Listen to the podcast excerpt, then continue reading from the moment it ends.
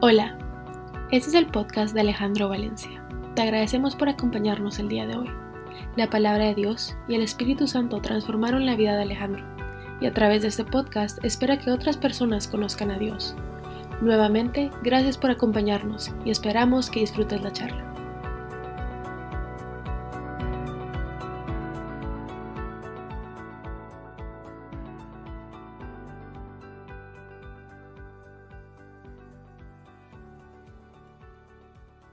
Eh, buenas noches a todos. Eh, es un gusto volver a estar aquí reunido y para los que nos escuchan después en las redes eh, sociales, pues les mandamos un, fuerte abrazo. De verdad, para mí es, es emocionante volver a ver, aunque sea las fotos, porque a, muchos de ustedes los conozco personalmente y de verdad los amo y estoy muy agradecido porque Dios los ha puesto en mi vida. Hoy quiero empezar con, con Efesios 2.12. Es, es un versículo que junto con una pregunta que me hicieron ayer, me, puso a pensar y a reflexionar muchísimo. Efesios 2.12 dice, recuerden que en ese entonces ustedes estaban separados de Cristo, excluidos de la ciudadanía de Israel y ajenos a los pactos de la promesa, sin esperanza y sin Dios. Y es que el día de ayer tuve una, una reunión de esas interesantes, de esas reuniones que uno espera ansiosamente que uno no sabe quién va a estar en la reunión, si van a ser uno, dos o tres o cuatro hombres o mujeres, quiénes va a estar ahí o de cómo va a ser la reunión.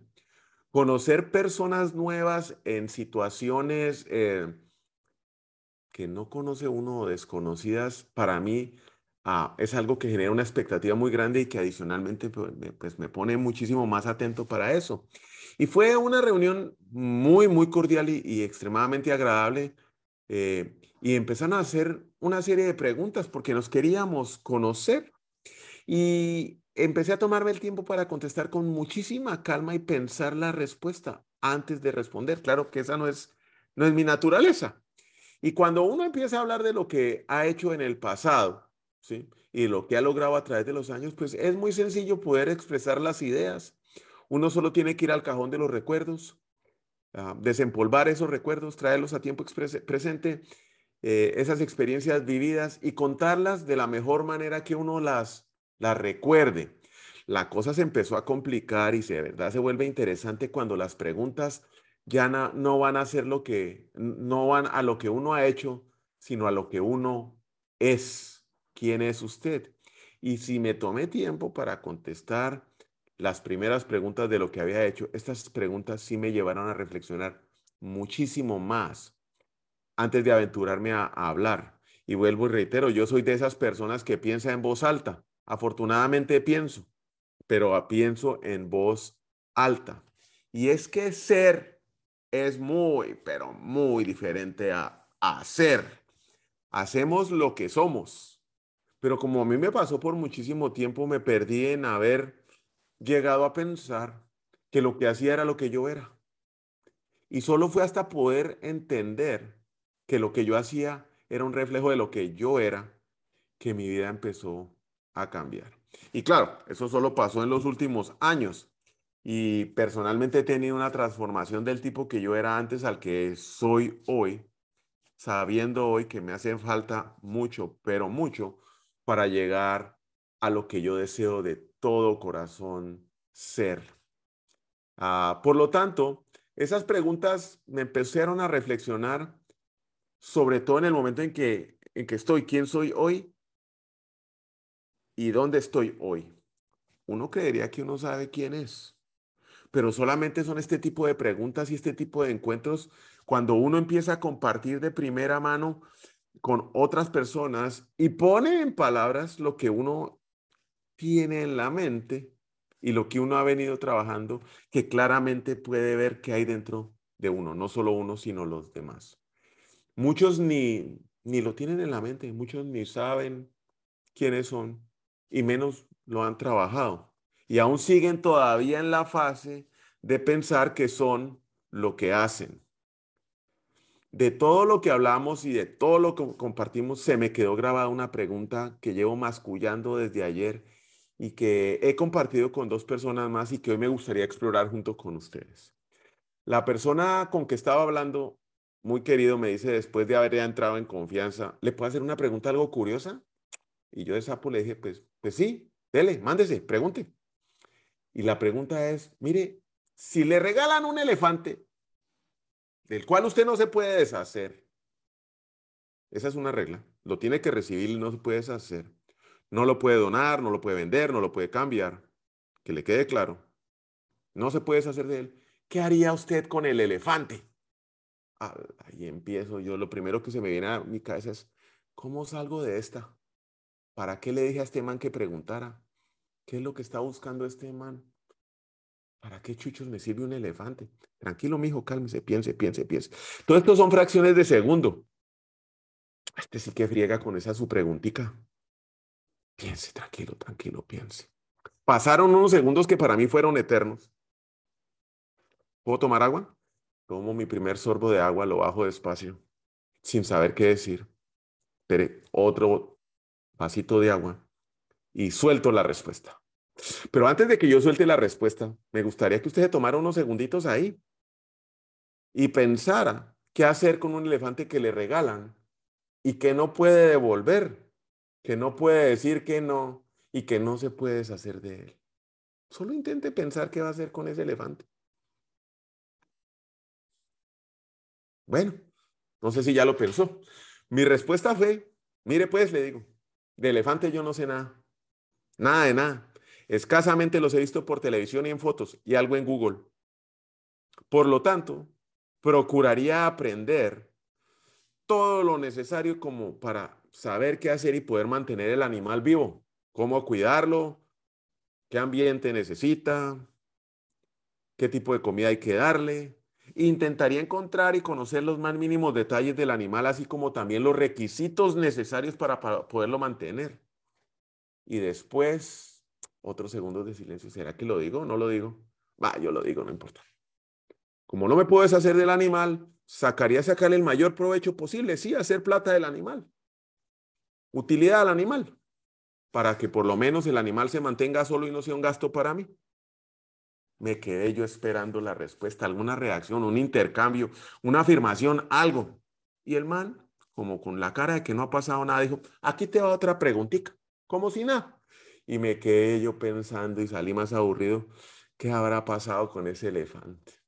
Salí de la reunión y me encuentro con un amigo que me hace reflexionar mucho más sobre el tema y sobre la pregunta y sobre la expresión que muchas veces hemos usado y si no la hemos usado, la hemos escuchado. Mire, no sé si ha escuchado esa expresión que dice, hay un elefante en la sala.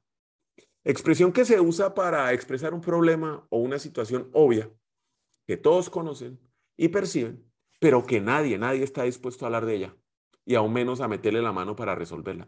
Esta expresión está basada en el hecho de que es imposible pasar por, alto la presencia de tremendo animal en la sala de su casa, pero que las personas que están en dicha habitación fingen que el elefante no está, que no está ahí para no tener que lidiar con tremendo problema que eso implica. Y es que hoy todos estamos expuestos a recibir elefantes en nuestras vidas, sin pedirlos, sin poderlos devolver. Llegan de sopetón, un diagnóstico inesperado, un despido laboral, una quiebra económica, un hijo que se va de la casa.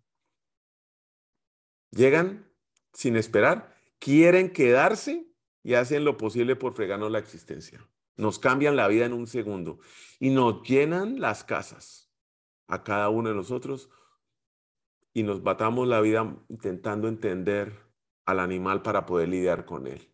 Pero no vamos a hablar de esos elefantes que llegan a la vida o que pueden llegar en cualquier momento. Hablemos de otros elefantes, los que ya tenemos dentro de nosotros, los que están en la casa, en nuestra vida, dentro de nosotros, dentro de nuestro ser, en nuestro carácter, que nos dieron aun cuando ni siquiera éramos conscientes y que venimos cargando por 20, 30, 50, 60 años, no sé cuál es el promedio de edad que hay aquí, con esos elefantes en la sala. Y nosotros, a pesar de que sabemos que están y nos cargan, que nos hacen daño y no lastiman, pues los seguimos llevando. O bien, muchos de esos elefantes ya son parte del paisaje. Pasamos por la sala y ni lo vemos. No somos conscientes que el bendito animal está ahí junto con nosotros. Nos lo señalan todos los que están alrededor de nosotros, pero nosotros no. no vemos al animal. Pero mi pregunta es, bueno, ¿y cómo llegan esos animales a nuestra vida? Bueno, lo primero es mi perspectiva. Cuando es definida por otros. Los tenemos en nosotros o nos los entregamos cuando nuestros papás nos dijeron, es que usted es así, usted es necio, usted es gordo, usted es bajito, usted no presta atención. O nuestros maestros, usted es burro, usted no entiende. Decidieron decidir por nosotros o definirnos quiénes éramos y cómo nos debíamos ver, qué debíamos hacer. Y fuimos definidos por nuestras experiencias o por lo que otras personas con muchísimo amor decían que nosotros éramos. Y nos fueron pasando esos elefantes a nuestras casas, a nuestros corazones. Los sembraron en nuestro carácter. Otra manera como esos elefantes llegan es el pasado. Nos movemos por viejos patrones, algunos de ellos heredados por generaciones. El alcoholismo, el abuso, la pereza. Y nos mantenemos aferrados a ellos, a un viejo yo, que no queremos soltar, agarrados de la pata del elefante sin quererlo soltar. Vamos por la vida cargando el elefante. Y otra que es peor, vamos por la vida sin saber para dónde vamos, mi propósito.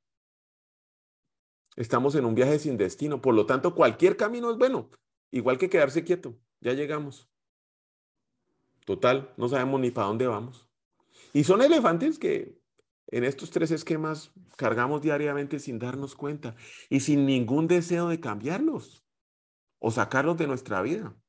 Porque hay unos que ni siquiera vemos, no somos conscientes que están dentro de nosotros y para nosotros ya es normal cargar con ellos. Veamos algunos de estos elefantes que, tenemos dentro de nosotros. El primero, la culpa y el resentimiento.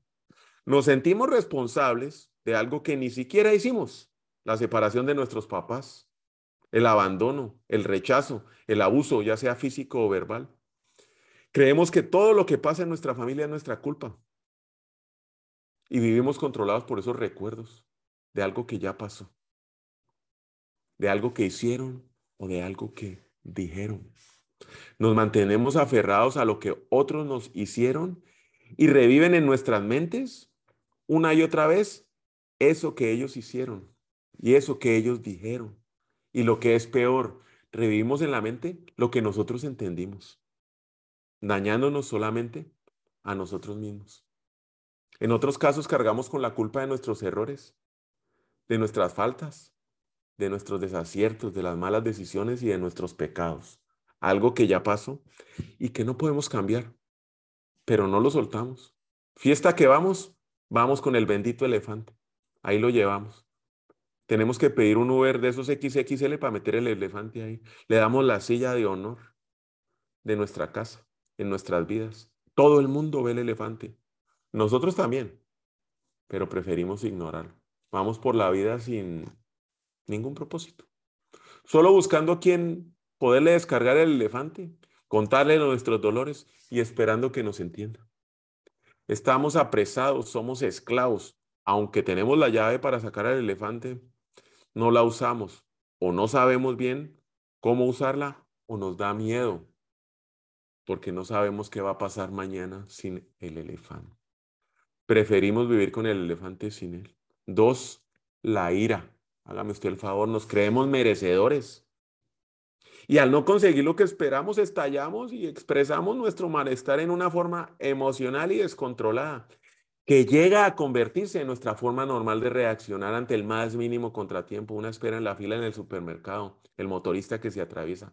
La ira y el enojo se vuelve entonces un sentimiento predominante en nuestra vida.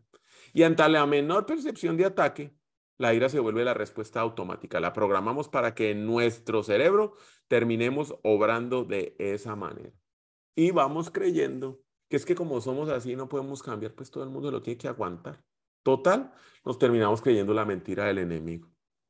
Ahora, muchos dicen, no, yo no grito, yo no expreso, yo no digo nada verbalmente, pero la ira y el enojo se pueden expresar de otra manera y no verlo y son sus expresiones faciales y su lenguaje corporal que delata el estado emocional en el cual usted se encuentra. Llegar a vivir en una ira recurrente es una forma que se vuelve parte de nuestro carácter, de nuestros instintos y de nuestro pensamiento. Algo que se ve normal, el iracundo. Las decisiones que tomamos en un estado de esas, de ira, nos van a terminar pasando una factura, dígamelo a mí, tan grande que muchas veces no estamos dispuestos a pagarla. Tercer elefante que podemos ir cargando, el temor. Eso viene desde niños, nos programaron. No salga sin suéter, decía mi mamá. No deje que le pegue el chiflón. Nos criaron para creernos las falsas expectativas a punta de una disciplina inquebrantable. Nos metieron el elefante en la casa. En otros casos pudo haber pasado una experiencia muy difícil, algo traumático, complicado, algo emocional que le dejó el elefante sentado ahí. Y es ese temor el que dirige todos nuestros pasos, todas nuestras decisiones. Y solo hacemos las cosas o aceptamos las oportunidades donde el elefante ese no aparece. Y por lo tanto nos lleva a ser completamente controladores hasta el más mínimo detalle para garantizar que el temor no haga su aparición. Queremos minimizar hasta el más mínimo de los riesgos. Otra cárcel que nos mantiene preso. Otro elefante que está en la sala. Podemos verlo o no, pero ahí está. Podemos tener los tres. Cuatro, el materialismo. ¿Qué tal esta frase con que nos criaron? Vale lo que tienes. Si no tienes, si no estudias, si no haces, si no viajas, entonces no eres nada. Y eso en mí, hablo por mi caso particular, prendió un motor en mi vida. Que pararlo ahora, ay, ¿cómo cuesta? ¿Cómo cuesta parar ese motor? Porque la única preocupación para una persona que vive así es tener y tener y tener más. Y nunca, ¿sabe qué? Nunca es suficiente. Siempre sería pobre. Porque lo que tenga nunca me va a alcanzar, siempre voy a querer más. Ese elefante metido en la sala es complicadísimo. Porque los que algo tienen nunca van a tener suficiente. Y están buscando hoy la manera de tener el iPhone 14 que salió ayer. Hacen lo que sea, venden el cuerpo con tal de recibir el iPhone 14. Y además es algo que el mundo de hoy, la cultura lo impone. Estamos siendo atacados por todos lados. Nos dicen que entre más tenga, entre más haga, más soy. ¿Se valoran las personas por lo que hacen o por lo que tienen? Nunca por lo que son. Nos empezamos a relacionar con aquellos que creemos que son pares a nosotros y que tienen el mismo elefante y del mismo tamaño. Un elefantico chiquito, no, con ese no me junto, con el elefantón. Y con ese quiero estar yo. Y todo es temporal. Las riquezas, el dinero desaparecen. Como llegó, se va. Y se queda ese elefante ahí, aplastándonos. Ahí sí lo vemos. Nos ahoga. Nos queremos morir. Pero ni así muchos sacan el elefante de la casa. La quinta, la aprobación de los demás. Otro dicho con el que me criaron es que es mejor estar en la rosca que no estar. Es mejor generar la envidia que sentirla. Y desde pequeños siembran ese elefante en nuestros corazones. Y vamos por la vida haciendo lo que sea con tal de estar en la rosca. Tener los amigos, los compañeros, el roce, el conecte, el amigo. Actuando únicamente por el que dirán y sin dormir por lo que dijeron. Queremos ser la monedita de oro que a todo el mundo le guste y vamos comprometiendo nuestros principios y nuestras motivaciones con tal de agradar a los demás. Modificamos nuestro comportamiento, modificamos nuestras acciones por los que otros dicen y piensan y nos vamos a la deriva sin un destino de un lado al otro como jugando billar de banda en banda, intentando complacer a todo el mundo. Pero el problema sigue. Muchos van en un viaje sin rumbo, que como yo antes de conocer a Jesús, con un mundo en el cual vivimos lleno de tentaciones, donde un elefante, el que ya tengo dentro de la casa, invita al que está afuera para que lo acompañe. Los pinches elefantes estos no quieren estar solos. Y uno tan tranquilo, diciendo, ah, yo puedo con otro elefantico aquí adentro. Abrimos la puerta pensando que lo podemos controlar y que nunca nos convertiremos en esclavos del elefante o que actuaremos conforme a la transformación que el elefante dentro de la casa hace en nuestras vidas. ¿Qué me dice usted del orgullo? Nos llenamos la boca diciendo lo que pensamos. Y es que eso lo hice yo, sin que nadie me ayude en mis propias fuerzas. la popularidad.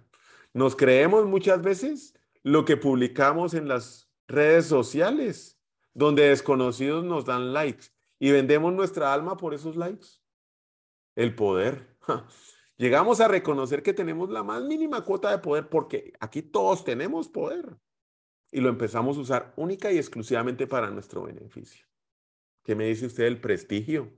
¿A quién no le gusta sentirse importante o irreemplazable? Entonces, todo lo que hago gira alrededor de obtener más, más prestigio. El placer. Pensar que nos merecemos todo y que nos podemos dar ciertos lujitos y ciertos gusticos. Porque es que como no somos como los demás, ese es otro elefante que nos termina aplastando. Pasamos de servir a los demás a buscar ser servidos. Y cuando tenemos estos elefantes en la sala y los empezamos a alimentar diariamente, terminan desencadenando una serie de eventos en nuestra vida con los cuales empezamos a vivir como si fueran normales y naturales, cuando no lo son. Empezamos a sentir una satisfacción temporal. Disfrutamos de esas pequeñas victorias, como si hubiéramos coronado el Everest, buscando la nueva conquista sin importar el cómo o a qué costo. La indulgencia. Inconscientes sentimos que merecemos una recompensa por todo lo que hacemos porque somos buenos, porque obedecimos lo que dice la palabra de Dios, entonces yo necesito una recompensa. Transigencia, autojustificando nuestra conducta. Todo lo que yo hago siempre está bien, porque total, como el fin justifica los medios, pues yo hice lo que tocaba hacer. La negación, lo seguimos haciendo sin darnos cuenta. Ya lo aceptamos. Los elefantes están en la sala y les damos de comer, los alimentamos para que ahí sigan. Nos damos aún menos cuenta de lo que nos motiva. Ya no nos importa tener motivos impuros para lograr las cosas. Y terminamos en el adulterio. Nos damos a otro, ya sea sexual, emocional o económicamente. A quien nos demos se vuelve el rey en nuestra vida. Y terminamos obsesionados y nos volvemos esclavos y atapados en patrones de comportamiento que nos agobian y nos consumen. Yo no sé si usted reconoció algunos de estos elefantes en su casa, porque yo pasé por todos los que encontré, seguramente me faltan más, en su carácter o en su comportamiento. Porque si no lo hizo, ese es el elefante que usted tiene ahí en su casa. Créame que mientras estaba escribiendo todo esto y reflexionando, sobre esta pregunta le sigo pidiendo a Dios que me deje ver cuántos más elefantes tengo y de a uno, porque tratar con varios a la vez es complicado, para que me ayude a enfrentarnos. Salmos 139, 23 y 24. Oh Dios, examina y sondea mi corazón, ponme a prueba y sondea mis pensamientos.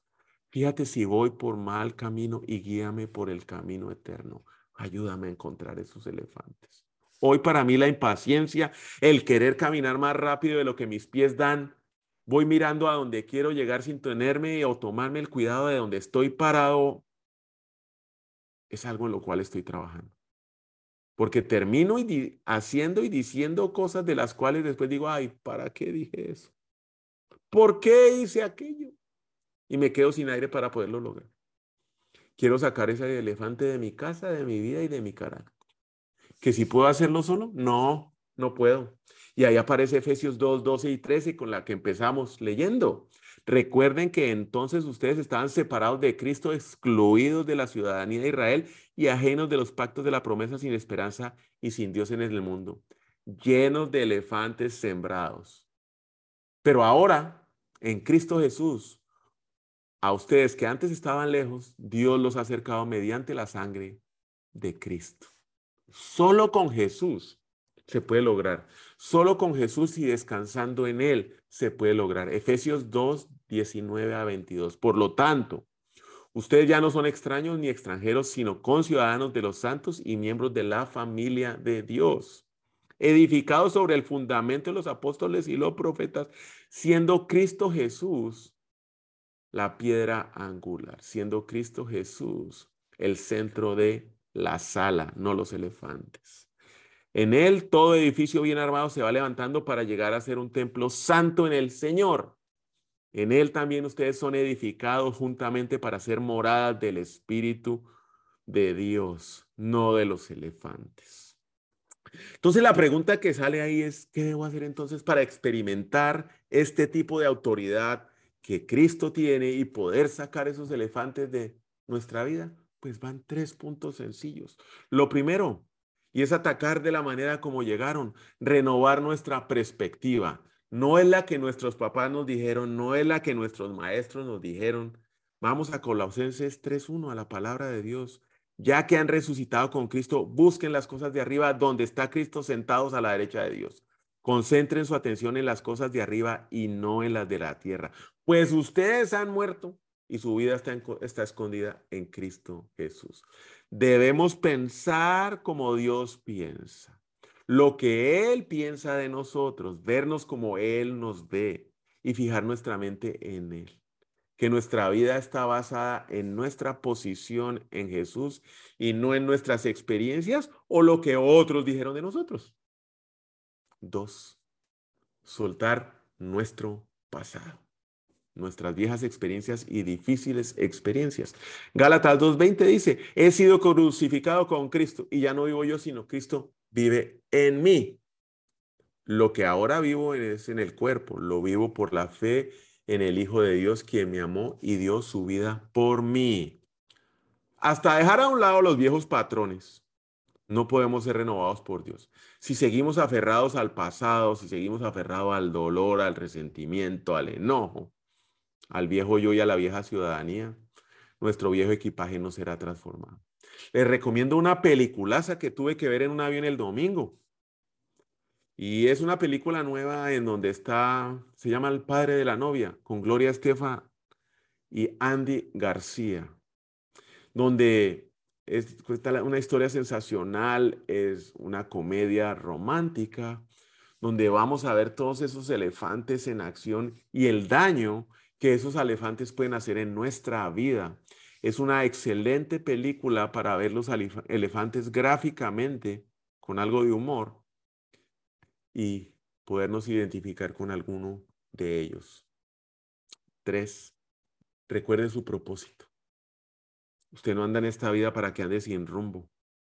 Efesios 1, del 3 al 12. Alabado sea Dios, Padre nuestro Señor Jesucristo, que nos ha bendecido en las regiones celestiales con toda bendición espiritual en Cristo. Dios nos escogió antes de la creación del mundo. ¿Para qué? Para que seamos santos y sin mancha delante de Él, en amor.